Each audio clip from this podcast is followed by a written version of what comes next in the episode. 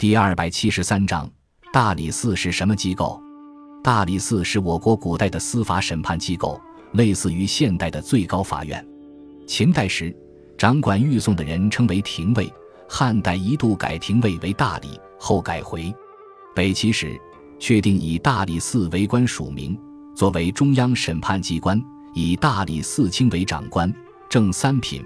随之后各代均为从三品，少卿为其副职。后除元代外，历代因之。大理寺虽名义上为历代的中央审判机关，但在各代的具体职权时有变化。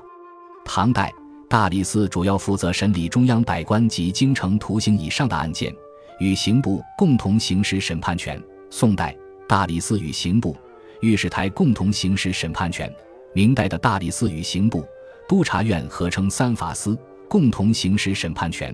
其中，大理寺侧重于对冤案、错案的驳正、平反。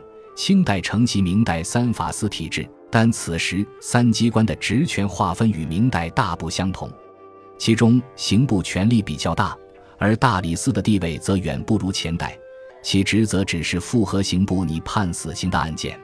清光绪三十二年（一九零六年），仿西方司法独立，大理寺改为大理院，其职权为解释法律、监督各级审判。并作为最高级的审判机关。